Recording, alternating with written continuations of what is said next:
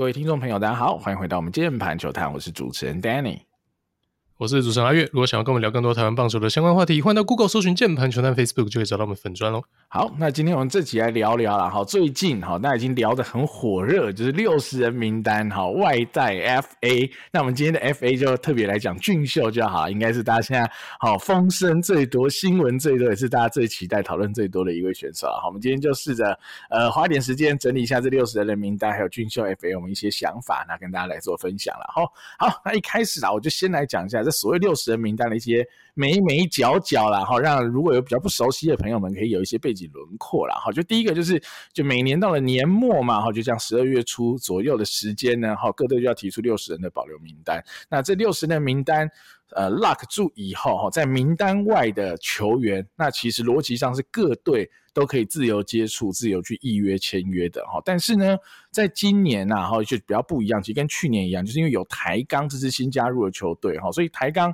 联盟哈有给他一个 favor，就是他有个优先的洽谈权，所以他大概有一个月左右的优先洽谈时间哈，到今年的年底十二月三十一号前，好，其他球队都不能跟这所谓六十人名单外的球员接触，只有。台钢可以哈，要到明年的一月一号以后，现在哈在一军的这五队好才可以着手洽谈这些在外面的人。所以像以前嘛，有一些球队会类似走后门嘛，哈，就是因为啊他保不住六十个那么呃很珍贵的球员，还有一些年轻的球员就丢在六神外面，可是一公布完。当天就秒签回哈，就有一点点作弊嫌疑啦。老实说哈，就是有一点对走漏洞哈。但是刚好因为有台钢这支新球队的加入，所以这种秒回签的这种哈规避目前联盟规则的这种方法，哎，暂时被 ban 住了哈。这个 bug 暂时无法使用，所以变成是相对啊，我觉得比较反而是这样比较公平啊。所以我觉得未来联盟应该要修一下这个规定啊，这种秒回签的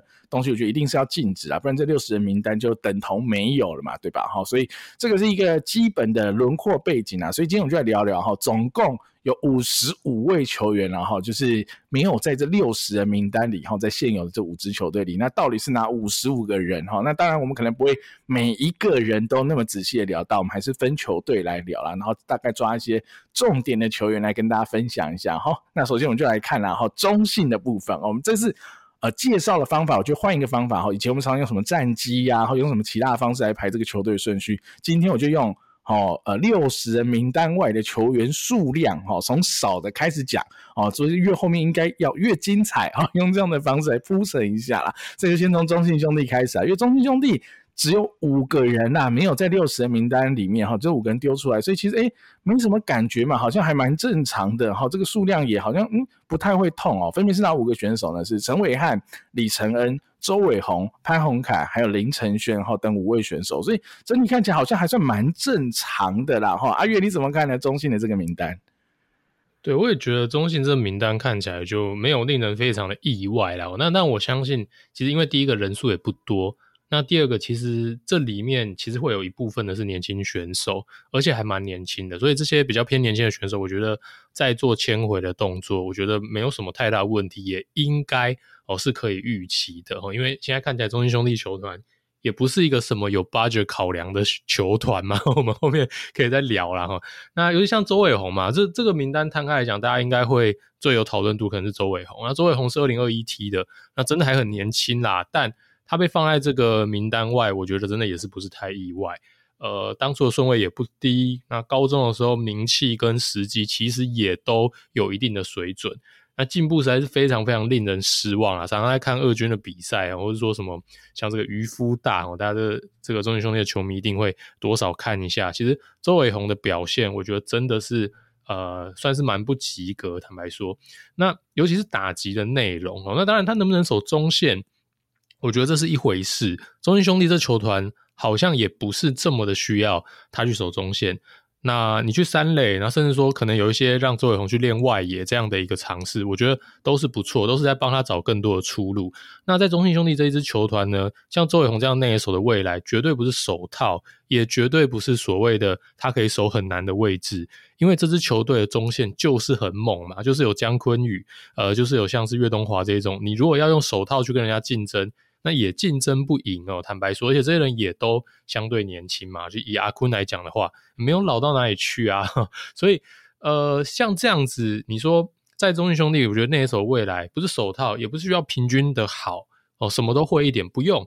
就是你棒子长出来，你就有位置，有点像是今年正顺异军突起的这样的一个途径嘛。所以我一直觉得说，周伟宏就是把棒子长出来，这个就是他的一个路啦。那他在高中的时候也是，呃，也是有扛出墙这样的一个能力啦。所以我觉得对他这一块还是有点期待哦。不过如果现在看起来，假设说他今天手背超级烂，我觉得那根本就也还好，再练就好。那致命伤真的是他的攻击真的是。哦，完全完全没有任何的一个期待感。那你如果说他偶尔神来一棒，偶尔展现出一两个还不错的挥棒也就算了。我我觉得他的比赛看起来，其实很多打席他真的也是蛮碰的。然后有一些安打也是那一种哦，外角拉一下哈，那种很传统的那种 contact 一下的这种打法。那我觉得这样打在中信兄弟的这样的一个阵容里面要出头的。机会真的少了哈，所以我觉得周伟鸿应该还蛮高几率会被签回去了。我觉得哦，因为毕竟真的还年轻，那我觉得他自己要思考一下未来的一个发展。呃，像李承恩，李承恩的话，我觉得他的价值在于说，他勉强是可以站中线嘛，可以守游击。虽然说他游击的稳定度被很多这个球迷朋友嫌得半死。今年的话，你说中信兄弟的一个选秀，除了选捕手之外，那些选的游击手嘛，哈。游击手也有补了大社的，也有补了高中的，在底层的打击相对没有什么期待感的状况之下，手背又是特别稳定。我觉得他这样的顺位跟重要性真的会被排到非常的后面，所以放在这边，我觉得也倒也不是太意外。那我这边延伸一提啦，我就是说，不管中信兄弟要不要签回这两位选手，那我相对问号是什么呢？相对我比较会看到的一个点就是说，那去年的选秀选他们的用意啦，哈，就是说他们是。呃，其实都是八九轮，应该是第八轮，好像是八九轮吧。今年马上就在六十人名单之外。那当然，他们的顺位低，本来就是当福袋的概念，这个我完全可以理解。然后他们的取得成本也是很低的。那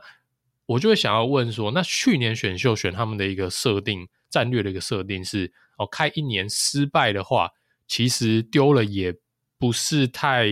紧要的这种福袋吗？哦，那如果是这样的话。我不觉得他们是那一种很有天花板的人啦。我觉得在这个顺位选他选他们的话，其实你没有办法期待太高的上限。那我原本觉得这几个 pack 应该比较像是那一种哦，就是选来有一些 tool 可以直接运用的哦。但现在看起来他们在中信兄弟这样相对深厚的一个球队阵容里面，他们好像也没有办法扮演这个角色，那就直接被放在一个相对可歌可泣的位置。那我要讲的是另外一件事情啦，因为其实张胜豪哦，张胜豪大家知道。被统一捡走，张胜豪是原本在中信兄弟有棒子的一个捕手，也是在六十人名单之外，所以就被统一捡走嘛。如果说今天像是潘宏凯哦，也是捕手哦，放李承恩这样子，其实我选一年进来就可以愿意把他们移到外面，相对代表什么意思呢？相对代表意思是张胜豪去年其实是为了这几位选手而没有放在名单里面，然后就真的被其他队带走了。那你如果说他们的角色是福袋的话，哦，张胜豪论福袋，我觉得更绝对更有期待感吧，而且他的位置其实也跟像潘宏凯这样子捕手重叠，所以这个我就觉得说有一点可惜啦，对中信兄弟而言，因为你就现在往回看的话，他完全是有机会留住张胜豪的。那我没有说不该选这两位选手，因为其实说真的，八九轮就算失败，就算永远没上一军，他也不会是什么问题，因为就真的是相对比较后面的顺位。如果说他的机会成本是张胜豪的话，我就觉得超级可惜啦。那去年来看的策略跟今年来看的策略，看到他们在六十人名单外，就会让我想起这件事情。我觉得这就有点不一致。好，那如果说他们今年是在名单内，那我觉得至少我可以理解哦，因为去年选的，他们还没有那么早要放弃。哦，那这个就会是我看今年中信兄弟名单，我呃会比较关注的一些议题啦。好啊，我我自己觉得啊，签回来的几率是很低的，因为就是这些人就是跟今年选秀进来的人的守备位置多少重叠嘛，所以选了两个游击，选了两个捕手等等之类的情况之下，就丢了一些内野中线跟捕手出来。但我觉得阿月你刚讲那个才是关键啊，就是魔鬼藏在细节里啊，就是中信的这个名单看似很正常，但是你回去翻一下去年他丢出去的这个六十人名单外的人，你就觉得很怪嘛。像你刚提到张胜豪嘛，但其实不止张胜豪，像吴明宏今年在台钢也打了。顺风顺水嘛，好，然后陈伟浩，那今年在台钢哈多半时间是担任一个哈二军 close 的角色等等的，甚至杨达祥、王子安还可以在台钢二军帮忙吃先发。因为这件事很讽刺的是什么？因为中信今年二军是掉卡位啊，是一个很惨的一个情况。他放出去的太多好物了，老实说，在六十人名单这件事情上，所以阿月刚讲那个点就是问题来了，就是他去年保了这些人，看起来是一个颇为失败的投资，我只能这么说。因为有些球队会把一些比如高薪老将丢在六十人名单外，他觉得可能被签走就算了啊，如果没被签走，还可以好好的砍一个大幅度的薪水再签回来等等，我觉得那个 make sense。但如果你把一些有潜力的好物，或是你可以在二军帮忙分担一些局数的投手，就这样丢出去的话，那当然你美其名可以说养新人啦，但实则啦，然后今年看起来就会比较辛苦。老实说，真的是蛮辛苦的，尤其是像张胜豪或是吴明宏等人，其实。呃，二军甚至一军都是可以用的捕手，就呃，中信今年还是用了两个顺位来选捕手，看起来就会有一点点哈、哦，呃，逻辑不太一致啊，策略没有办法执行的很完整哈、哦，就好像哎，瞬间就回头就反悔了，才导致这个结果了哈、哦，所以我觉得中信的名单就是有趣，我就会是在这看起来。很正常，很合理，但哎、其实是有一点猫腻啦。哦，好，那接下来我们来聊富邦啦。富邦的话，我觉得这是比较有趣，它总共算是七加一人啦。哈，为什么是七加一？因为有一个好廖伯勋算是就是直接申请任意隐退了，所以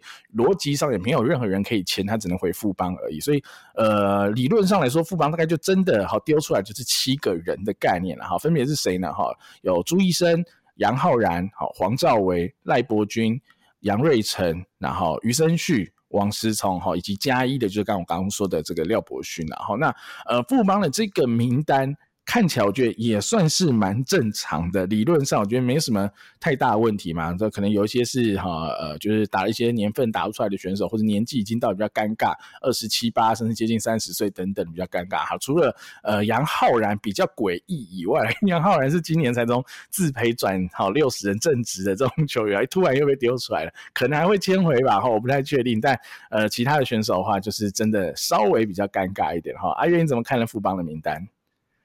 然后这名单当然觉得很正常啊，所以我对于这个人选本身是没有什么问题。那只是说，当然大家会会看到的是余生旭。余生旭的话，我们讲过嘛，哦，季末他瞬间变成主力，所以现在看起来，有就是大家是在呃那时候有点在半开玩笑说是不是毕旅啊之类，哎，真的是毕旅嘛？那我觉得这有点奇幻啦。首先第一个人情考量哦，这个因为毕竟余生旭也算是哦，这个待的真的蛮久的，那有些情感在，人情考量我完全理解哦。坦白讲，我也不觉得，我也不是那一种。希望职业球团百分之百冷血的那种球迷哦，坦白说是这样子的，这个人情的考量，我觉得理解哈。但只是说站在一支垫底了好几年哦，这个球队经营的立场，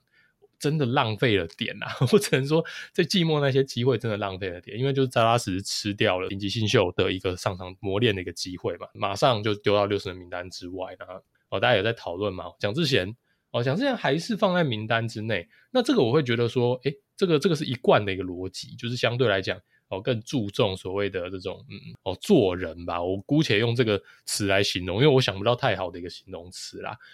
那这边的话有看到说新闻里面校长也有透露嘛，那林领队他说六十人名单外的选手还是有几位会回签，而且主要是会以年资比较浅的选手，所以如果说这句话为真的话，那应该就会是哦前面几位，例如说。啊，像朱一生啊、杨浩然啊、黄兆维啊、赖伯君这些人都算年轻嘛，那他这一句话排除掉的，应该就是像是余生旭、像是王思聪这样的一个选手，所以我才会说余生旭看起来就真的是毕旅嘛。对我来讲，富邦其实捡谁回去，我觉得 OK。第一个，我不觉得以现在富邦的队形来讲，这几位选手可能在未来会有获得太多的机会，我觉得几率比较不高。但是因为毕竟富邦就真的是在垫底，然后球队的阵容跟火力就是非常的薄弱，其实样样都缺的状况之下，如果他们没有所谓的预算的考量，那把他们继续留着，继续看一下有没有一些奇迹出现，那我觉得当然也是没有什么问题的。因为像是朱一生哦，他当年曾经非常有名气嘛，但最后这个也就非常的可惜了。那黄兆伟的话，高中也是有棒子的选手，所以如果说要签回去的话，我觉得当然这个站在一个球迷的立场也是没有什么问题的。对啊，富邦也是看似正常嘛，但隐藏个你看不见的蒋智贤在名单里哈。但我觉得蒋智贤这个点就有一点，我只能说见仁见智啦。因为阿月刚刚讲一个在商言商的点，但我觉得蒋智贤有点不一样，是理论上哈，依照我们推敲上，蒋智贤的月薪应该不高。好，可能二十万左右，甚至不到二十万，所以他就比较不是那种所谓高薪老将，哦卡着位置哦等等的这种问题存在，所以倒也不是这样。所以如果是我来比拟的话，他们就只是觉得。好，蒋志贤就是比下这一票人，比如说黄兆维也好啦，然后杨瑞成也好，王思聪也好，他就是觉得他们比他们都会打。王思呃，蒋志贤就是里面最会打，所以留蒋志贤把这人丢出来。我我觉得如果用比较健康一点的角度是这样解读啊，那当然你会遇到因为你，就是蒋志贤现在一军也打蛮烂的嘛，然后然后加上还有痛，然后加上他几乎等同不太能守备，顶多就是只能守一垒，而且可能也不太能频繁出赛吧。哈，至少以近年的情况来看，难以频繁出赛守备情况之下，蒋志贤相对蛮不好用的，也有年纪了哈。呃，就只能说他们期待蒋志贤棒子有复活的那一个时刻了，我只能这样说哈。所以这就是富邦呃的的的评估的判断。那我我先说，我觉得这没有绝对，我以我角度没有绝对对错，因为假设你预估蒋志贤明年可能是一个十五万。好，搞不好比十五万更低的月薪的话，我觉得没有不能赌啦。老实说，没有不能赌。那这个成本也不高。那如果蒋贤明年哦，只要微复苏好了，你说蒋贤明年打个比如两成八十轰，在一军有没有可能？我觉得当然还是有可能啊。这件事没有呃，以蒋志贤的能力没有那么难，只是他现在还有没有办法做到，不知道哈。但我觉得这点呢、啊，我可以稍稍小护航。虽然说，我觉得这也算是蛮有爱的表现，是，但是我觉得 OK，就是就是讲，因为他们可能觉得。丢出来的这些选手都不可能，比如说，好还有机会打到一个在一军单年十轰吧？哈，我觉得可能是一个这样的角度来看。那朱医生跟阿月有提到，我稍稍补充一下，朱医生其实就是跟好戴培峰、古林他们是同班同学啦，好跟阿坤、林敬凯他们都同届的，但是朱医生高中就。有点痛，所以那时候应届的时候他就没有出来选。他休息了哈一段时间以后，那在大一、大二投的还不错，再出来选就被选到了。那后续又进入了一连串的伤病，然后又去开 TJ 等等的，所以副班会不会把他捡回去，我就比较不知道哈。到时候聊到统一，有一个呃有一点点类似的人啊，刘志宏，因为刘志宏也去开 TJ，但刘志宏在高中的。成绩是绝对没有朱医生那么显赫的啊，只是说他们都遇到类似的问题，是曾经是被期待的选手，甚至朱医生曾经被期待的程度应该是更高的，因为他当初在选前应该是被预期有机会吃到 SP 的这样子的选手。那当然现在是有一点惨啊，连二军都不太能投，而且据说啦，球速可能只剩一百三上下，那就看富邦后续还有没有再把它捡回来，再试试看一年咯。哈，这就不知道了。好，那接下来轮到下一队了哈，四出也不是四出啊哈，还不叫释。就是有九个人 在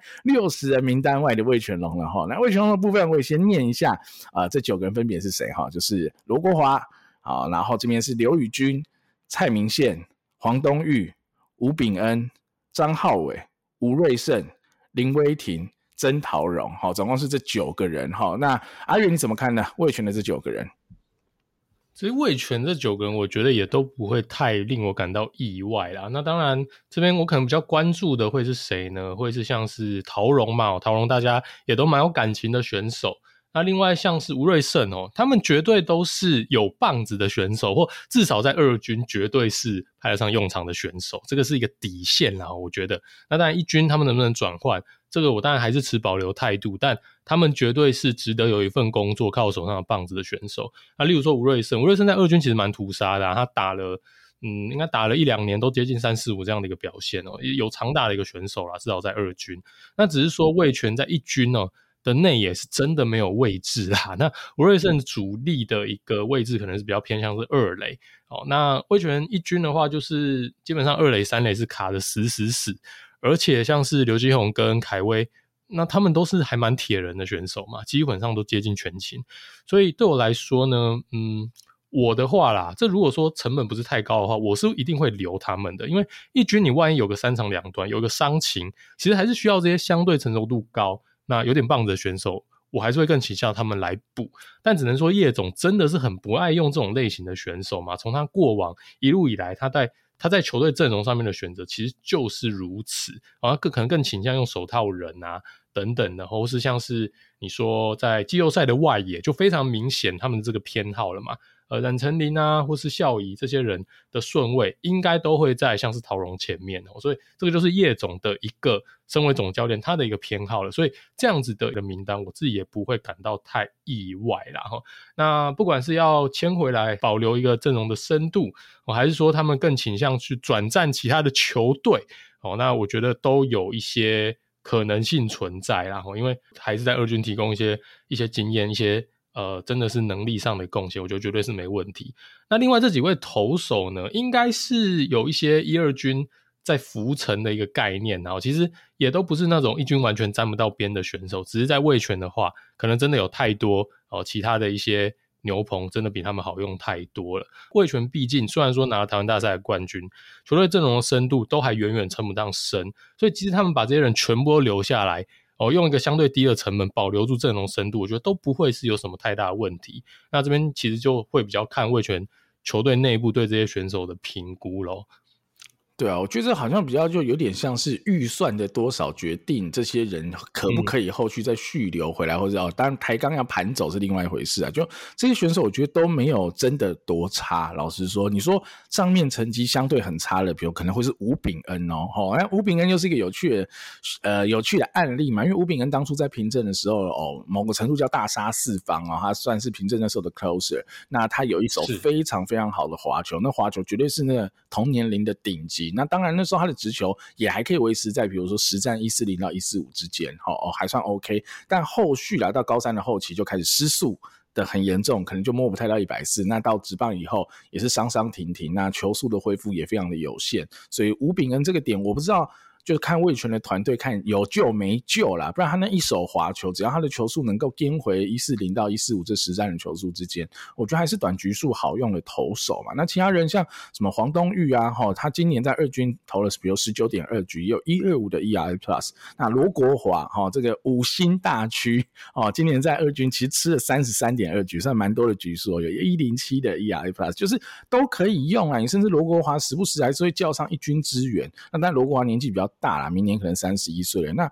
另外一个我觉得也蛮神奇的是张浩伟，因为张浩伟今年呃叶总还是会用他在一军代打什么等等，今年在一军打了十四个 PA，他的 OPS 也有点七七四哎，一个呃类似专职代打，这这成绩很 OK 啊，我啦我觉得很 OK 啊，而且以现在中职哦呃多数的强打是左打强之下，所以。呃，有能力的右打者相对是稀缺的话，其实我觉得张浩伟有点意思的啊，我觉得可以留的。他在二军也是打超过一百啊，打到一一二的 OPS Plus，我觉得但年纪为大，哈，明年二十九岁，但都可以用啦。老实说，对我而言，因为味全就是深度相对最不深的球队，所以对我而言都还可以用嘛。哈，甚至陶龙大帝，即便年纪再大一点嘛，三十一、三十二岁都可以用啦。那就看味全到底有留多少的预算项。比如呃，保留 roster 里可能是多少的球员哈？因为一般啦，正常来说，呃，也不会只有六十个球员在 roster 嘛，可能会六十五，maybe 七十不等啊哈。到时候可能不等，只是到时候在登录的时候只能登录六十人，有些人是没办法登上，呃，没办法上一军的，那就是另当别论。但二军的人哈，得这么多才比较够啦，以免一些伤病的状况等等。所以后续就再来看了，甚至啊，我觉得这些选手真的被台钢盘走机率，我觉得也蛮高的啦，因为我觉得相对都集战力好用。因为以牛棚投手，先讲牛棚投手部分，我觉得如果像罗国华这种，如果洪总觉得明年一军用得到，我觉得可以盘走啊。即便年纪比较大，但洪总好像没有很在乎年纪大不大嘛，只要是即战力的牛，或即战力的投手，对台钢来说好像都可以用嘛。所以等等之类的，到时候我们可以再看看了哈。好，那接下来轮到我觉得就开始越来越有趣啊，这一对。我先讲这队啊，虽然这队是呃人数在六十人名单里人数最多的一队，但因为它不是最精彩那队，好，所以请你 稍微让我保留一下最精彩那队啊。我们先来聊统一啦，统一总共有十三个人哈，在六十人的名单外，那这十三个人当然也包含着哈已经宣布明年会办引退仪式的这个大学长哈高国庆，然后看看啦哈，总共是哪些人在统一的这个名单之外哈，总共是有刘志宏啊、杨纯碧、林元玉、方建德。江国谦、蔡振宇、谢修全、姚宇翔，好，然后高国庆、李成林、江亮伟、郑凯文、林俊翰，我觉得好物绝对是不少，好，我觉得好物绝对不少。那李成林的部分啊，逻辑上之前先前的新闻应该也是任意隐退的角度了，哈，他应该就是没有要再呃继续在职棒舞台打滚了。不然我觉得以李成林，虽然说 丙总有刁过他一些什么态度问题。但李成林能打啊，一军绝对能用，尤其是像在台钢的 roster 绝对能用哈。但如果他任意隐退的话，那就没有办法。那大学长哈也是啊，他不是任意隐退，是真的要隐退了哈。但还是有很多选手在这里面了哦。所以阿月你怎么看呢？统一这个外面这六十人外的名单？对啊，这个名单我觉得当然就是呃名额有限嘛，所以一定是有不少人会被放在外面。那我觉得应该就真的会有些人是要离开职业舞台了。但其中有几位选手我觉得比较有趣啦。首先投手的部分，那刘志宏当然是大家一定会第一个讨论的，因为毕竟第三轮真的是非常的前面。但当年其实呃我们两个在看选秀的时候，一选到刘志宏，我觉得哇。真的蛮早的，因为刘志宏绝对是一块璞玉哦。他那时候在高中的时候，在青棒的时候，基本上很少进到一线队，应该是没有真的在高中打过所谓的重要的杯赛里面。其实大部分可能是在旅棒组等等的，因为控球真的相对狂野，但他就是一个可以丢到一百五十几公里的左手，这绝对是值得一赌哈。那只是说第三轮。当下还有蛮多其实很不错的选手状况之下，呃，我们自己看是觉得哦，赌博意味浓厚啊，那颇有那种什么呢？设定的人选被拦走哦，那蓝总没办法，就豪赌一波哦，这样的一个味道在哦。我自己是当下是呃，当那一年的选秀看到这个 pick，我是这样子做解读的哦。那像是林元玉哦，林元玉的话，两年前我其实在二军的时候拿到不少先发的一个机会哦。那其实投的那个内容，我觉得也还算 OK，那只是说。呃，这两位选手当然都有受伤的一个状况，那当然就没有办法健康因素。那摆在外面，我觉得就看，呃，应该都是有机会签回来啦，因为毕竟，嗯，这毕竟都是是一个乐透的概念，或者说两年前愿意给他先发在二军在农场里面这样一个机会的选手，哦、一样还是老话一句啊，如果成本不高的话，那本来我 roster 里面就还是会维持超过六十位选手的话，那我当然是有空间让他们继续留下来的，所以这个签回来，我觉得问题应该不是太大。那另外，其实统一放出来的野手里面非常多可以在一军哦活着的选手嘛，绝对值得一份工作。像是江亮伟，像是凯文，大家其实相对都熟悉了。这种在名单边缘的选手呢，我会认为说，我一定是会给他们一份工作的，不管是在这边，或者不管是在新球队啦。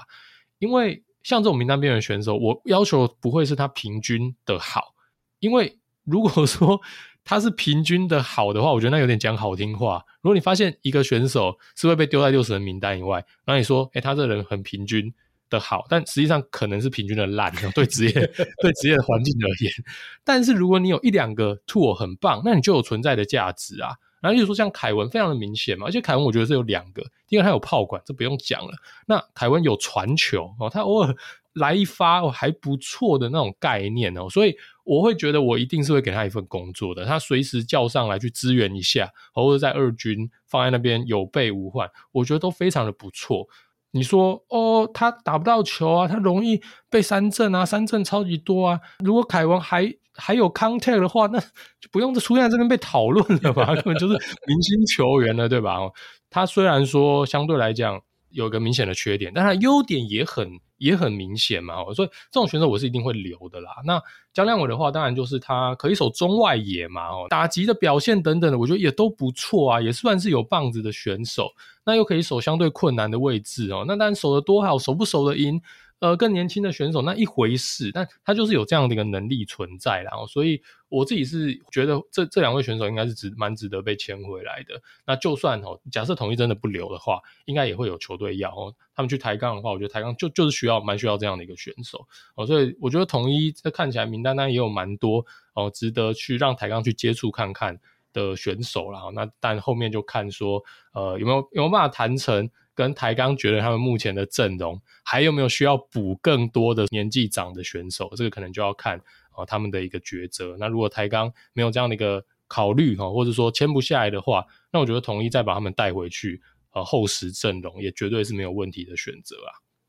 对啊，我觉得 刘志宏真的是个有趣的例子啊。那只是说他现在已经搞到去开 TJ，已经是你知道另外一个 讨论的议题，然后就是受伤了。但他本身就是非常控球狂，也很弱很弱，就是可能这一场顺会准哦。好，在我说高中的时候了哈，那下一场又很不准。好，这个杯赛好像可以，下个杯赛好像又不会投球了。所以那时候统一真的第三轮选很猛啊。那有有一种感觉像什么？哦，就高三有个球员铝棒组全垒打王，然后你选他第三轮哦。可是 通常女棒组的选手是根本不会在哈选秀名单的任何一轮里啊，通常是这样子，尤其是然后高三都还在打女棒组嘛，所以那时候刘志宏我真的觉得是呃很敢选，我觉得超级敢选的，那或许也是对自己哈调教投手的功力有一点信心，但事实啦，目前呃就目前的结果论来看，这两两年多的时间的话，哇，我觉得是有点失败啦，就是呃即便你。呃，以去年的成绩来看，不要以今年来看哦，感觉也是有些受伤的状况，因为出赛数也不是很多。那今年就更不用说了，呃，就是最后是还、已经投的很惨了，还要去开 TJ 等等的，所以我觉得在这个 pick 上。可惜了，但只是说，就看统一会不会捡回去，再练练看哦。刘志荣，呃，搞不好有没有可能开个 TJ 玩，哇哇 Max 变哈，极速变一五五有没有？那再出一出一看，然后左手一五五，那 还是有符合当初的想象嘛？那只是看怎么把球丢进去就是了哦。那那个啊，郑凯文我也想聊一下，我觉得郑凯文某个程度啊，跟陶荣大帝有点像啊，年龄也蛮像的，然后攻击的特性能力也蛮像，但我觉得。呃，以我的角度，我觉得陶龙大帝在一军的发挥还比哦郑凯文来的更稳定一点啊。郑凯文是可能有一个礼拜会超级强，但是就会烂一个月，他的那个就是高低会差得很明显。那我觉得陶龙大帝相对还 OK 啦，我觉得相对还 OK。所以呃，当然你说郑凯文的卡打肩膀比较好一点，多一个东西，但我觉得没有差吧。这种选手我就不需要这么多东西啊，就只要他能打。他就有留下来的价值，所以我自己啦，如果这样比哈，这两个可能有点像的人，我自己是比较喜欢曾桃荣啊，我自己。那当然，呃，如果哈对郑凯文有更多的想象的，因为郑凯文的 r o p e 也很好，那呃有球队想减，那我觉得也 OK 哈，我觉得也没有不行，只是我自己的体感哈，郑凯文的这个点。呃，有一点像是今年哈球季的最后，施冠宇打出来了，好，所以在施冠宇啊目前是守角落外野为主，然后又是右打打出来的情况之下，再加上林家伟的加入等等的，所以统一在这个名单里丢出来的，除了原本已经好任意隐退的李成林以外，还把江亮伟跟郑凯文丢出来，哈，我觉得是有点这个味道在，好，我觉得有点这个味道，尤其是郑凯文啊，某个程度如果呃统一是觉得。呃，现在的施冠宇是可以取代郑凯文在一军的位置的话，那可能郑凯文就相对一军没机会。那他们可能也觉得他的 roster filler 够的话，那可能郑凯文就会真的真的就不会签回了。我觉得是这个情况下，那就真的不会签回，甚至江亮伟被签回的几率还更高一些，因为它的功能性我觉得相对更好。因为统一的外野相对啦哈不缺棒子，你可能缺右打的棒子啊，但我觉得我刚刚说的有施冠宇。那如果你是缺一个守备组。的这种角色的话，反正江亮伟还更能去互补一下，只是说现在有林家伟以后，好，这个守备组的功用会被削弱了，所以江亮伟就在名单外。不然江亮伟今年在二军也打出一个类屠杀了哈，虽然说 PA 数没有顶多八十二个 PA，打出一七三呐。打出超越，应该有超越他身高的一个 OPS Plus 啊，哎、很狂哎、欸，一七三的数字也不是乱打打出来的哦，代表他也是有一定的 contact 能力啦。然后他的目前的经验跟 contact 应该是可以载制这个二军的投手群啊，所以我觉得他们俩的确蛮有趣的哈，只是说 那签回来几率，我觉得可能啊没有，我觉得我自己觉得没那么高就是了哈。好，那最后我们来看这队就更有趣了啊，就是压轴队了嘛哦，乐天桃猿队啊，总共丢出来的十二个选手，诶，看起来是比统一少哈，不过乐天比较狂哦，怎么说比较狂呢？是因为乐天是这五队里唯一哦没有填满六十人名单的球队，乐天只填了五十四个人。哦，等于是他有六个扣打，好、哦，老子不用了，我全部丢出来，把这十个选手丢出来，哈、哦，哇，那这就有趣，这就精彩，讨论的话题就多了，哈、哦，这是其一，其二是他丢出来就十二个人，哇，不乏一些名将啊，哈、哦，比如说陈宇勋，好、哦，比如说郭彦文，好、哦，比如说好赖鸿诚，比如说郭永维等人，哇。有趣，所以大家讨论度会很高嘛，对不对哈？那我还是先来啊哈，把完整的乐天丢出来的十二个人的名单我念一下哈，让大家可以哈再了解一下更清楚一点哈。乐天丢出来十二个人总共有苏俊宇、尤朝伟、陈宇勋、曾奇、赖鸿诚、范柏杰、林凯琪、郭永维、郭彦文、万昭清、蔡振宇、黄敬伟哈，总共有十二个人，真的是很有趣的一个名单。然后阿月先听你来聊聊，你怎么看待乐乐天的这个名单？我觉得，当然，你把这些所谓的高薪老将放在外面，大家可能也不是那么的没有预期哦。但是只放五十四个人 哦，他们还在外面，而且是放到十二个人，这其实蛮在商言商，不留情面哦。现实的那个味道绝对是飘出来了，就是我有名额，但我就是偏不保你哦，因为你不在我未来的蓝图里嘛。哦，确实就是这样子。我只能说，纯就球团的经营层面来看，单纯站在资方的立场，站在球团制服组的立场，哦，我觉得这决策是合理。他们都是三十五岁以上哦。现在其实乐天的阵容里面，很明显一军真的比较少会用到。那但除了赖赖鸿诚以外，哈，那我我讲的是像陈宇勋或者阿文哦，在一军可能真的很难卡到太好的一个位置。那当然。陈宇勋是个牛啦，他也算是哦，勉强可以缴出，目前还是可以接近平均左右。我相信他绝对还是可以在一军生存，但因为他真的很贵啊，哦，所以如果你他他是一个平均左右的牛，拿着这样子的一个薪水，哦，站在这个球团经营层面的立场，他很有可能就是一个负资产。那阿文的话，但我觉得你放他一军打好打满，你放他去台钢打满一整季。我觉得他绝对没问题啦，他绝对还是有这个棒子哈，绝对还是有这个能力存在。但第一个，他们还是贵嘛，哈。第二个，在乐天的阵容里面，哦，在一军用他的机会真的偏低。那你一军用不到，我觉得你就是在亏，因为你放他在二军，你让他上也不是，不让他上也不是嘛。你让他上卡住新人嘛，那你不让他上哦，那你养一尊佛在那边领钱干什么呢？哦，所以确实比较尴尬一点。那赖鸿成的话，当然最有趣哦，因为他现在还是可以缴出账面上远优于平均的牛棚，所以哦，即使呢他的年纪是大的，即使他后面呃后市看跌，他确实也绝对是一个一军有价值的一个选手。那当然他的薪水可能偏高，因为毕竟牛棚要拿到这个薪水，他的一个贡献值哦，一定相对没有这么的高。像赖鸿成，像过去他也提过新重嘛等等哦，那你说会不会是因为薪水谈不拢？当然是非常的有可能的哦，那这绝对也是球团的预算的考量。球迷会不会不爽，或者球迷会不会觉得说，哇，那这个所谓的新的东家来哦，所谓的日本人接手之后，哦，把这些过往的一个老将哦，这种所谓的队魂都清走了。我完全可以理解所谓的从蓝米狗一路走过来的学球迷，甚至从蓝牛一路走过来的球迷，一定会觉得这个情感上非常非常不留情面。我觉得确实不留情面。哦，但是如果今天站在资方的立场哦，这个新的球队哦，那他们接手之后，以这个球队缴出来的成绩，还有球队的阵容应该要有的期待值来讲的话，哦，我觉得新东家绝对是不满意，我觉得一定是不满意，到现在还没有拿下台湾大赛冠军，虽然说一场之隔啦，但是诶就是没有赢哦，所以透露了一个非常非常明确的讯息。真的完全是在商言商，完全百分之百的在商言商，他完全不考虑所谓这些人过往的荣光，哦，就是一个预算的考量。那我只能说，如果他们真的哦被台钢选走，哦被台钢签走，绝对都能打。那对我来说，哦似乎是一个双赢哦，因为第一个对乐天而言，球团既然愿意这样子放，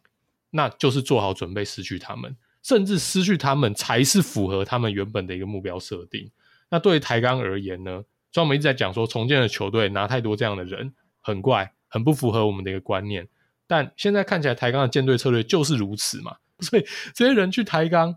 ，OK 啊，很符合他们一路以来这样子的一个设定嘛。哦，他如果今天要否百分之百的未来，他直接选王念豪就好啦。他干嘛选林子伟，然后换来一堆老将呢？啊，这就是台钢的一个目标设定。哦，所以我只能说，哦，如果真的他们去台钢了，我觉得双赢啊，谁输了呢？哦，富邦吧，哦，富邦瑟瑟发抖了，大概是这样子。哦，所以我们就看一下啦，哦，这接下来会有什么有趣的发展？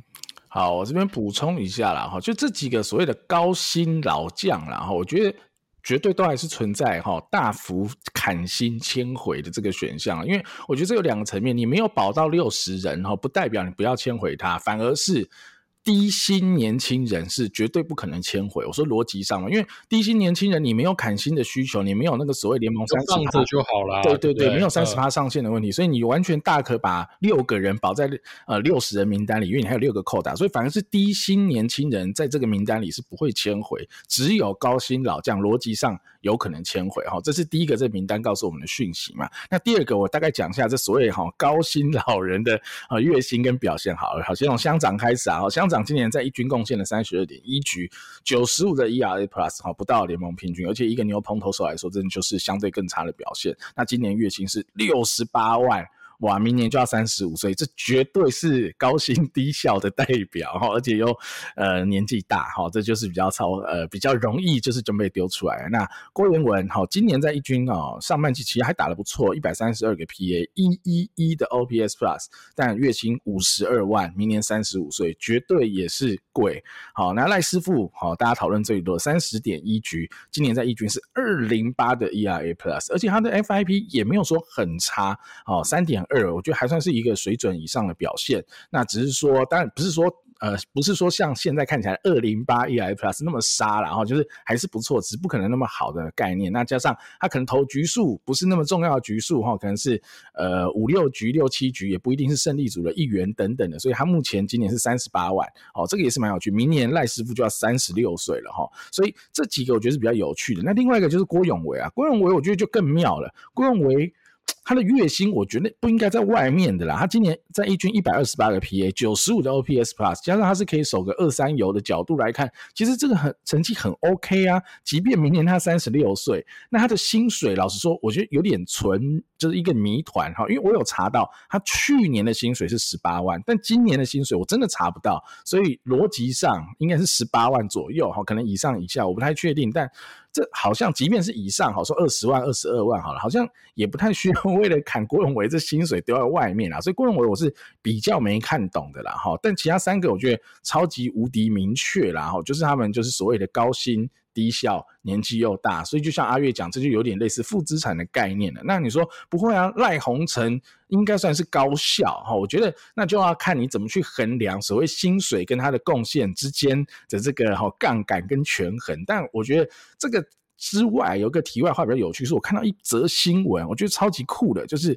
哦有传出哦球队是有开给赖鸿成微服的调薪，但是由于太微服了哈，未达成共识的情况之下，就把赖鸿成丢到六十人名单外。好，那时候。记者的写法说，为了避免后续有薪资仲裁的可能哦，那这个这个写法是蛮有趣的哈。但这个东西会很有趣的是，如果假设哈乐天真的有要帮赖鸿成微幅加薪，比如说今年三十八万，比如加一万、加两万这种微幅加薪，赖鸿成不要，那有趣的就来了。那市面上市场上的球队，不管是台钢也好，或其他四队也好，哎，你要出个四十万吧，好才有机会盘走赖鸿成啊，不然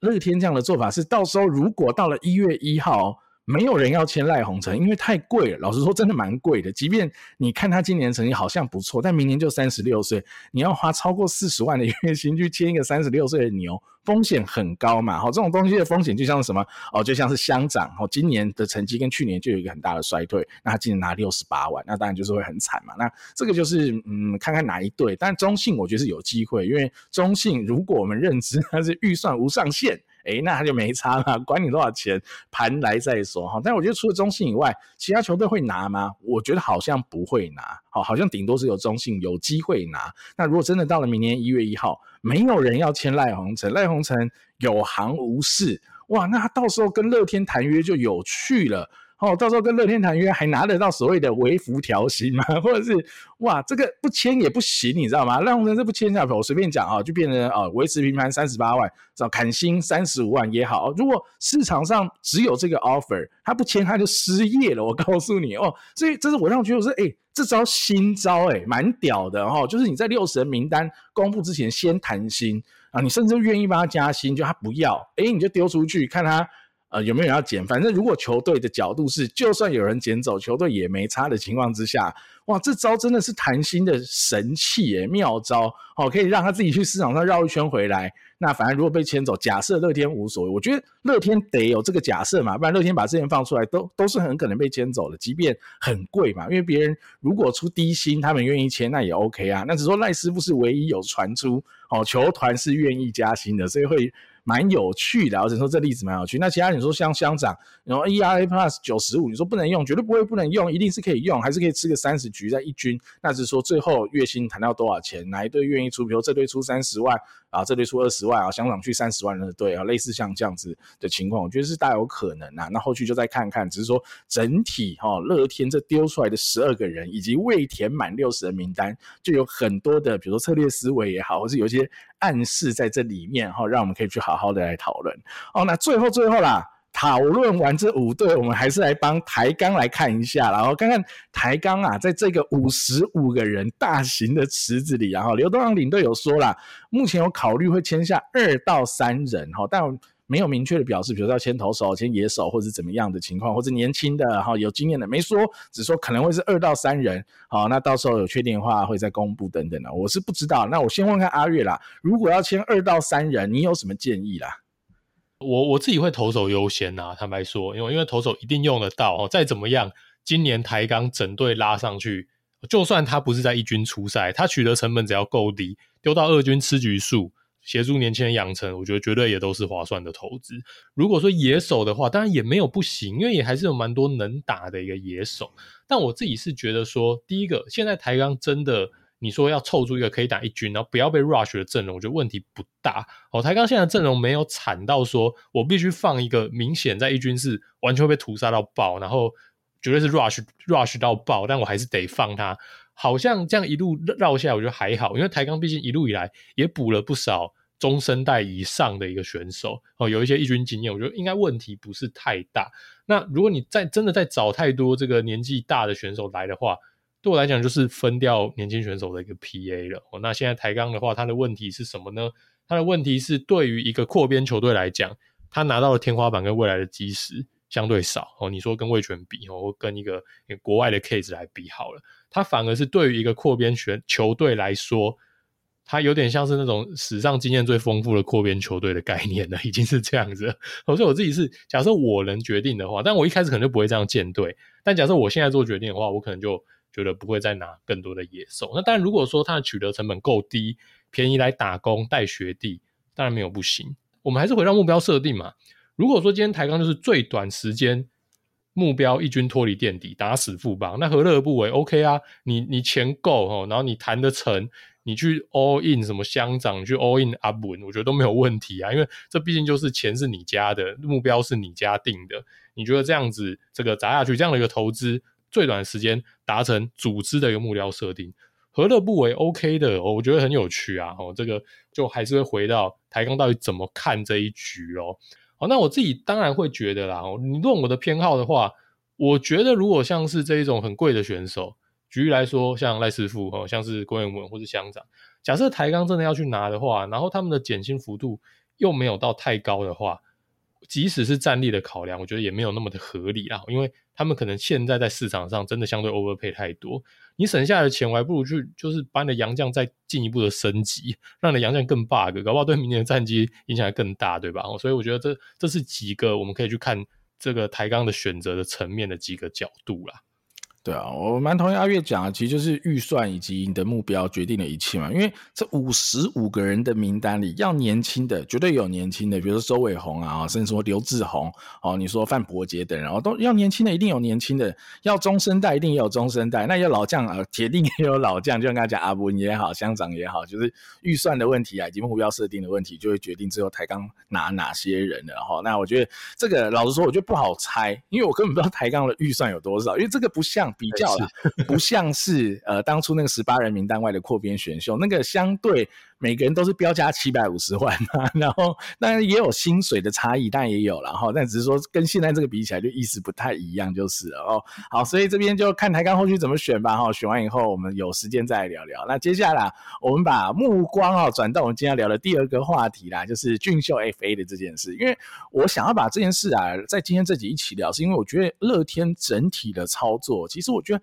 还蛮一致，而且蛮有趣的啊，所以我觉得其实可以这个话题，我们一起来聊聊看。那后续我先讲哦，先跟跟各位打个预防针。如果哦俊秀 FA 确定了，然后被好中信牵走，假设这样，或是回母队的怎样，我不确定哦，结局会是怎样。但应该高几率看起来，目前的风向是中信会牵走的话，哦，我们应该就不会再多做一集了。我们就趁今天一起聊一聊，把它聊完哈。好，那俊秀的话，先讲一些简单的 background 了哈。俊秀明年啊，今年就不讨论，明年开始哈，他就是三十五岁的。球员哈，已经到了一个真的年纪比较大的情况。那他今年的成绩是两百六十八个打席，呃，一四三的 OPS Plus。那你当然可以嫌他的呃 PA 数没有到那么多，但是他的攻击输出绝对这一四三哈不是开玩笑的是，呃某个程度已经接近宰制整个联盟的成绩了哈。那今年的月薪也真的不低，七十三万哈，真的是颇高哦。所以在这样的情况之下，当初俊秀申请呃就是申告自己是自由球员了以后呢，那时候其实没有太多人看好，有人会想签俊秀哦，但是呢。大家真的是忽略了古董，有钱 就是任性，以及哦中职也没有所谓薪资帽嘛，所以根本没有差。只要老板愿意花钱，愿意亏钱，根本没有差的情况之下，诶，目前依照现在新闻的看起来，哈，各路风向，俊秀哦，应该是有拿到一个很不错的 offer 在呃中信乐天这边，呃中信兄弟这边嘛，哈，因为。呃，沈玉杰本人也在新闻上透露了嘛，哈，说乐天这边已经开出了三年三千万以上的合约，而且每年保障年薪是一千万哦，哇，所以这是一个我觉得是铁定是比较好的嘛，因为你用保障年薪千万除回来十个十二个月，大概的月薪就是八十三万，就是等同是帮俊秀加薪十万以外，应该还有一些额外的激励条款嘛，哈，所以才会讲所谓的三年三千万以上的好合约总价，哦，我觉得这个是蛮有趣的哦。乐天如果已经开到这个价格来追，好，我不知道这个是乐天原本就这样开，然后中信开中信两个不相干，还是乐天是知道中信开了以后追高，我不知道，我不确定。但无论如何，如果这个报价好，俊秀这边收到了，而且他现在还没跟任何一方签约，哇，那就代表中信应该是要大于等于这个合约的内容的总价嘛，好，逻辑上是这样。即便比如月薪低一点，可能总价要高一点呐，好，基本上是要这个逻辑的。因为现在的风向就搞得好像已经九十九吧，俊秀会跟中信签了一样嘛，对吧？哦，所以这点就很有趣，哇，那中信真的是开一张非常大的合约给俊秀，就是要盘过来。好，加强自己的能力啦。好，那我觉得很多人在讨论说啊，中信的一垒手很多啊，比如说你说许基宏也好，你说王振顺也可以守一垒也好，你说曾颂恩可以守一垒也好，哦，张志豪也可以守一垒也好，好多人可以守一垒的情况之下，那有这么需要俊秀吗？好，所以我觉得对我而言啊，俊秀去中信不是那种雪中送炭啊，而是那种锦上添花，会让本来就不错的好这个位置来得更好。好，但我觉得无论如何，他的呃，他加入中信如果成真，对中信一定是有帮助的啦。那只是说后续就看中信怎么来调整调度这个守备位置跟 PA 分配嘛。因为如果许基宏是正常的情况哦，以去年的基宏来讲，也是达到 OPS Plus 一百四左右嘛。那当然今年的基宏表现呢不是很好，因为受伤的一些缘故，没有完整的春训，好急急忙忙的上一军开始贡献，那前面又打得很烂，就许基宏。我的印象派哦，我这种印印象体感，就他今年打很烂，就我最后一看，他还是打超过联盟平均，所以我对于明年许继红打回至少，可是 OPS Plus 一百二、一百三，我超级有信心的哦，因为 他在今年这样还可以打到 OPS Plus 破百，我觉得明年没什么问题，那就所以。呃，看中信要怎么摆哈。如果有俊秀的情况之下，是呃，他跟许俊荣轮流站一垒，那没打没先呃没先发守备的就去打先发 DH 等等嘛，好把周思齐的 PA 分掉，还是用其他的方式来运用哈？那就看球队怎么来来调整。那如果是用这样子的方式的话，我觉得那当然很 OK 哦。但如果啦。周思齐还是打一堆 PA，然后变成是真的陈俊秀跟许基宏在那边 platoon 一垒，哇靠，那这个就亏惨了，快约等于没有签陈俊秀这个人了哦，那这个就是另当别论，那就不知道，那就等明年打了才知道哈。因为中心我觉得有个点蛮有趣啊，当初我看到哈整体的呃刘领队的发言，好像恰哥已经确定续任总教练，就最近一两周。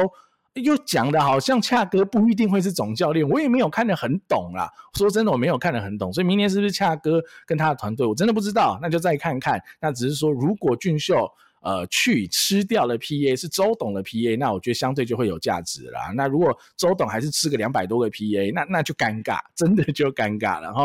那最后啦，如果我们跳回乐天的层面来看这一笔签约的话，那对乐天而言，我觉得。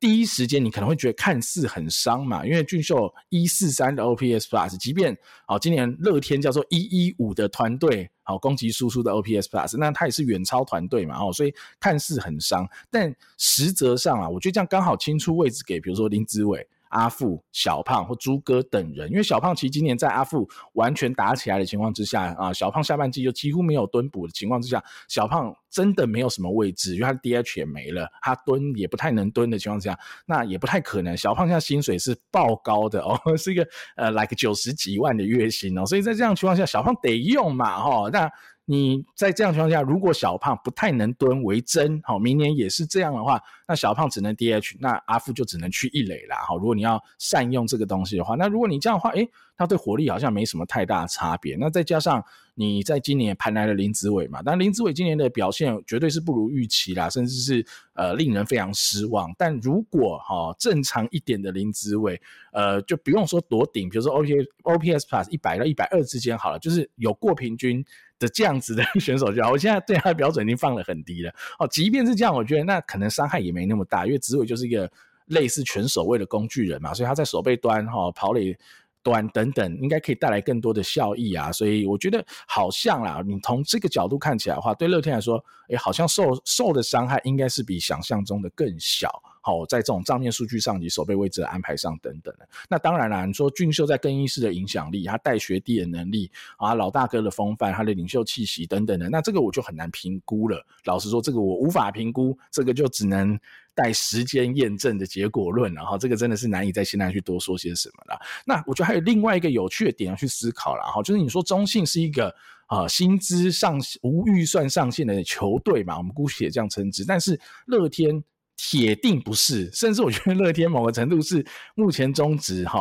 呃，台钢我还不确定，因为台钢现在相对还没有完整打一军，那薪资一定是低的。好，以目前的中职五队一军来说，我觉得乐天应该是最拮据的那一队啦。好，那怎么说呢？因为第一个乐天的洋将，我觉得真的是找的体感上，好，当然我没有任何数字证据，但是体感上。乐天洋将相对是蛮拮据的，甚至是最拮据的那队，就是好像没有盘什么真正的 S 来，然后那种五六号的洋将都是真的很免洗的，然后油龟这种的，哦，所以好像真的是比较穷一点。那再加上啦，呃，在六十人名单的这个操作也看得出来嘛，哈，就是把高薪老将丢掉的这个点也看得出来哈，他们对于薪资的控管。绝对要求是高的，而且我之前看到一则新闻啦，呃，乐天桃园本土球员的薪资啦，应该是目前联盟最高的。所以说乐天什么亏待球员，我觉得好像也没有。老实说啦，就是以乐天这支球团来讲，其实也没有亏待本土球员，他们还是吃了很多很多高薪的薪水。因为这几年乐天也没冠军嘛，拉米狗没冠军嘛，好，所以其实他还是愿意。给他们高薪，只是说真的给高薪给了三年，给了四年，哎，没成绩了，那就开始要认真的来处理薪资这部分。那我觉得这某个程度啦，但情感上难以接受，但是以啊阿月刚刚讲在商言商上面，我觉得算是合情合理嘛。所以在这样的一个前提假设哈，乐天的预算。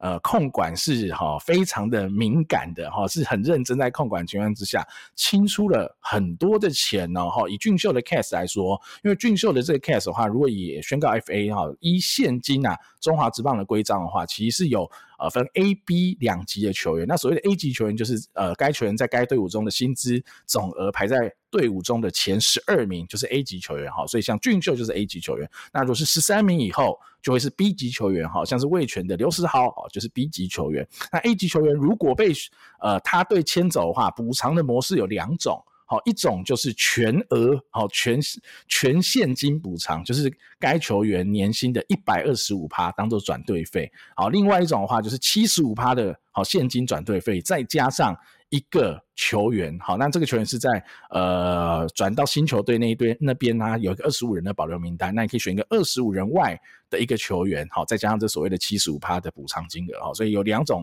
支付的方式，在这种 A 级球员的情况之下，哈，那以俊秀的 case 哦，如果我们用一个极端的来算法，然后就是如果全拿现金呐，我不拿球员的情况之下，呃，乐天这边清出了钱，哈，俊秀今年的月薪七十三万嘛，乘十二的话是八百七十六万，那如果再加上呃，这一百二十五趴的补偿金是一千零九十五万，那加起来是将近两千万的扣打就存下来了。哇，将近两千万的扣打是一个很巨额的数字啊，哈，大概就是六十几万美金。那六十几万美金的年约，你要去签一个顶级羊头太容易了哦。以中职现在顶级羊头可能不用六十几万就签得到，我觉得了不起四五十万的年约应该就签得到顶级羊头。但像刚荣、布里汉这种有时机又久的羊头，现在薪水到哪我可能就不太确定。但四五十万了不起五六十万，我觉得一定都能签得下来才对。所以哇，这就是一个顶级 S 的钱哦。那再加上刚刚我们提到六十人名单外的哈，你说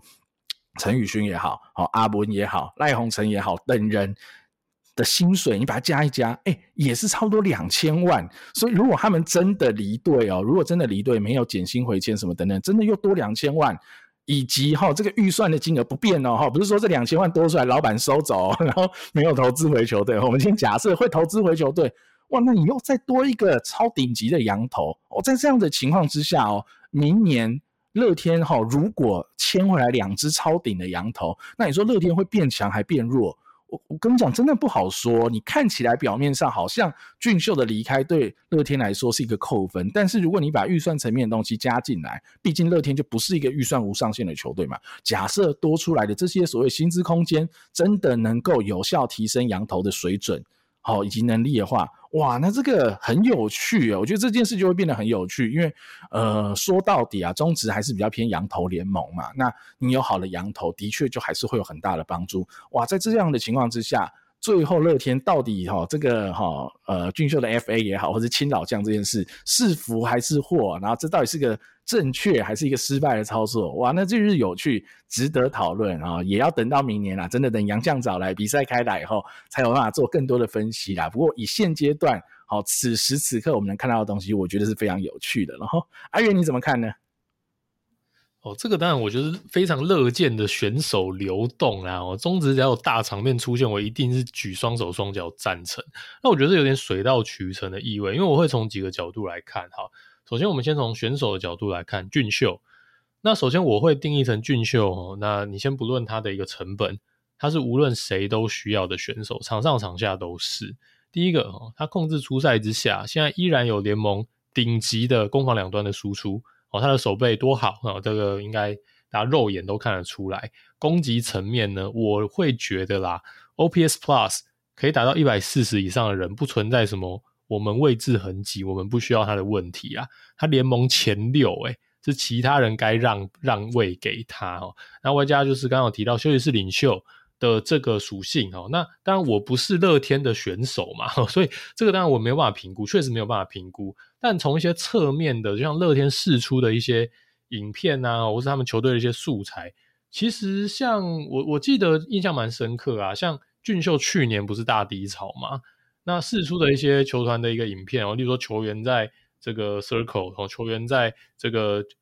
可能开会讨论哦，或者在训练中心里面做一些讨论的时候，其实我觉得大家是很尊重俊秀，然后俊秀也愿意出来给学弟们蛮多建议哦，至少他绝对是有这样子的一个。角色存在，这还真的不是每个选手，即使你老了，还真的都不是每个选手愿意扮演的这个角色，也不是每个选手都适合扮演这个角色哦。所以我觉得俊秀绝对是有一个 leadership 的一个属性存在的，所以这我完全不怀疑。好，所以第一个，好，俊秀无论如何谁都需要。那但只是说在成本面的考量呢，那你现在如果说给他一个三年的合约，哦，那你等于说吃吃到三十五岁、三十六岁、三十七岁，他有没有办法维持现在的成绩？真的太困难，但他必须得维持现在的成绩。我觉得这张合约在中值的市场来看的话，才会划算哦，才会划算。但如果说他维持现在的攻击输出持续三年，这当然我不会说不划算，这绝对是 OK 的哦。但如果说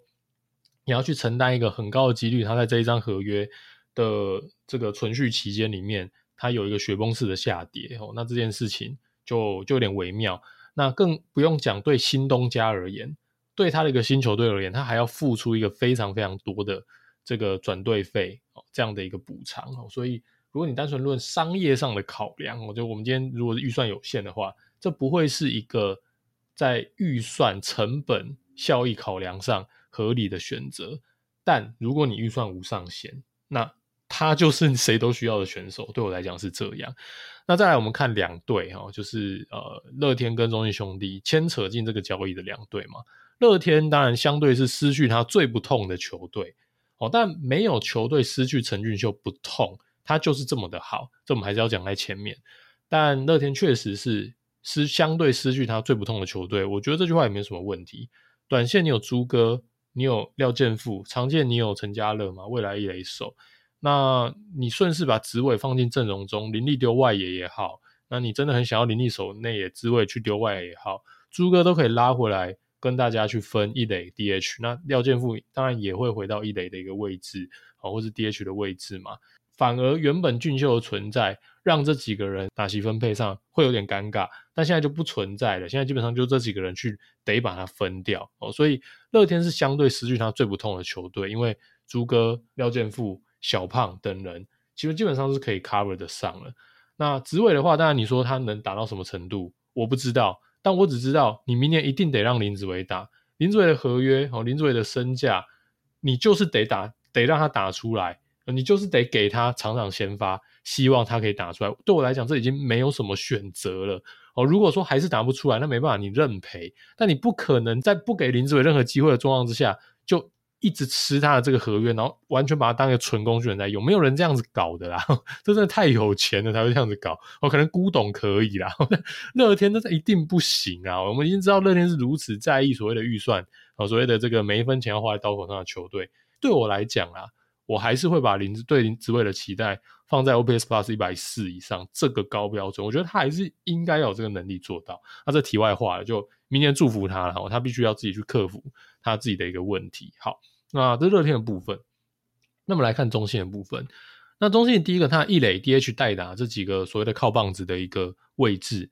子豪、基宏、志豪哦，都是左打嘛哦，所以虽然但我还是必须讲一句话啦哦，这些人其实并不是个个都怕左投的哦。举例来讲，许基宏是基本上生涯对左手是没有什么在畏惧的哦，陈子豪其实也是啦哦，所以这个见仁见智，但无论如何，你就是多一个右手。的一个选择，在这几个靠棒子的位置，或是代打的这个位置嘛，哦，他基本上就还是提供了给你阵容上的一个多样性。那另外啦，就是也有一些这个中信兄妹的球迷朋友说，哎，我们其实真的没有那么需要陈俊秀。但对我来说，二三年让周董打两百六十一个 PA 的球队，好像没有什么理由喊你不需要陈俊秀啊。我觉得这个是比较残酷一点，真的是这样子哦。那当然你说这是教练的选择等等哦，教练。错误的分配了打席，那我 kind of 也可以同意，但事实上就是如此。哦，那既然你 DH 基本上还是大量的分配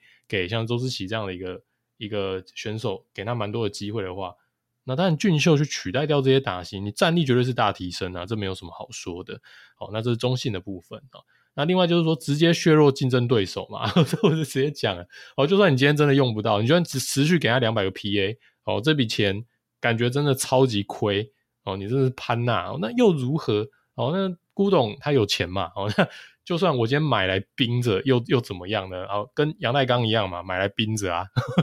那乐天就用不上了，直接削弱竞争对手嘛。哦，那大概就是这样子喽。那我只能说，乐天今年六十人看起来这么省钱，那俊秀就算走了，哦，站在老板的角度，我觉得从另外一个角度看，首先球迷如果今天。失去了俊秀，又失去了六十人这几个老将，老球迷情感上绝对受伤，绝对超级不爽的啦。这我完全可以理解，我完全可以同理。我说过嘛，我当年是失迷，我学生时代的时候是失迷，我我经历过罗敏清，我经历过所谓的三宝事件，我理解那有多痛啊，我真的懂啊。哦，但只是说在商言商的角度来看，俊秀今天如果走了，对资方而言，不失为是一个。战力没有伤筋动骨的情况之下，为什么？因为阿富、朱哥、小胖可以补上。在战力没有伤筋动骨的情况之下，而且在俊秀这个 case 相对不伤球迷情感，因为有跟价嘛。这个三年三千万也绝对不是一个丢脸的价格，绝对是一个超级有诚意的价格。只是还是抢输了，没办法，人家太有钱了。所以在这个 case 上，基本上你没有对不起球迷，因为俊秀你有留，你有想要留。那在这样的状况之下。更彻底的达成你省钱的经营目标，这是我觉得，如果今天俊秀真的走了，乐天甚至可以这样看。那更具体的回报，就是刚刚 Danny 已经帮大家分析过了，这笔钱拿来投资在洋投，战绩上不见得亏损哦。所以从这个完全不考虑球迷情感的角度来看啦，这很有可能是一个 win win 的一个球员的流动哦。所以我自己还是蛮乐见的。然后，那但因为我今天不是任何一方的球迷，所以我今天站着说话不腰疼。那他有没有一些隐含着一年失去了四个过往非常有时机的选手，而且被认为说承载了这支球队历史的选手，我一年失去了四个，会不会导致我的票房下滑？会不会导致我的球迷、我的消费者忠诚度下降，进而导致我球团未来的长线价值的减损？我不知道，这点确实得考量，但现在我没有办法去评估这件事情喽。对啊，所以阿月不是四个哦，你再把交易算进去嘛，还有王义正，还有蓝寅伦哈，所以、啊、是是，对啊，所以可能是六个哈。假设全走光了，那你可能再把郭永维加进来，可能是七个哈。我不知道郭永维这个会怎样哇，所以的确 这是大换血。所以呃，我觉得对老球迷啊，就是老原迷，一定是情感上很受伤。但我觉得如果啊比较健康看待啦哈，其实新生代、中生代的这些球员也该培养成球星的嘛，好像是林立也好，阿富也好，阿英也好，阿飞也好。好，这些人其实绝对有资格成为呃下一个世代，或者就是这一个世代哈。这些现在我们在讲这些比较缅怀的老老球迷、老呃老球员、老骨干等等啊，我觉得好像也是做一个世代交替的时间点，我觉得也没问题。再加上。我觉得有一点啦，对我好像有一点天时地利人和啦。对乐天来说，因为就是真的一直拿不到冠军，那他们薪水也真的很高，也不是说什么哦，陈宇勋三十万也丢出来，然后陈宇勋六十几万，看真的很贵。老实说，我觉得真的超级贵的。哦，所以哎，好像就是那个哦，老球迷不能接受的那个，好像也没到那么夸张，因为真的好贵。哦，所以在这样，我觉得各种情况之下啦，哦，那再再加上乐天的本土薪资，也就真的是呃，中职目前一军五队最高的呃的情况，应该是四队。然后因为魏权应该是比不哦，对，味中止一军五队最高没错了哈，就应该是这样的情况之下，好像是合理化了这个行为啦，所以我觉得有点天时地利人和。那至于最后的结局是怎么样哈，到底明年乐天更好更差，不知道，真的不知道，只有等他打了才知道。但确定是哈，陈俊秀。绝对是最大的赢家，因为现在两边应该都会追高哈，还不知道最后大家的哈最终出价会怎么样。但陈俊秀应该是可以拿到一个非常好的合约啦，那或许啦是他哈球员生涯最后一张大约，我觉得以他的角度来说。呃，追求更好的待遇来宣告这个 FA，我觉得完全是合情合理的，也绝对完全没有问题。那就祝福啦哈，真的像阿月讲的，能是一个可能是三赢吧哈。对于两支球队，再加上陈俊秀来说，是一个三赢的局面，那我觉得会是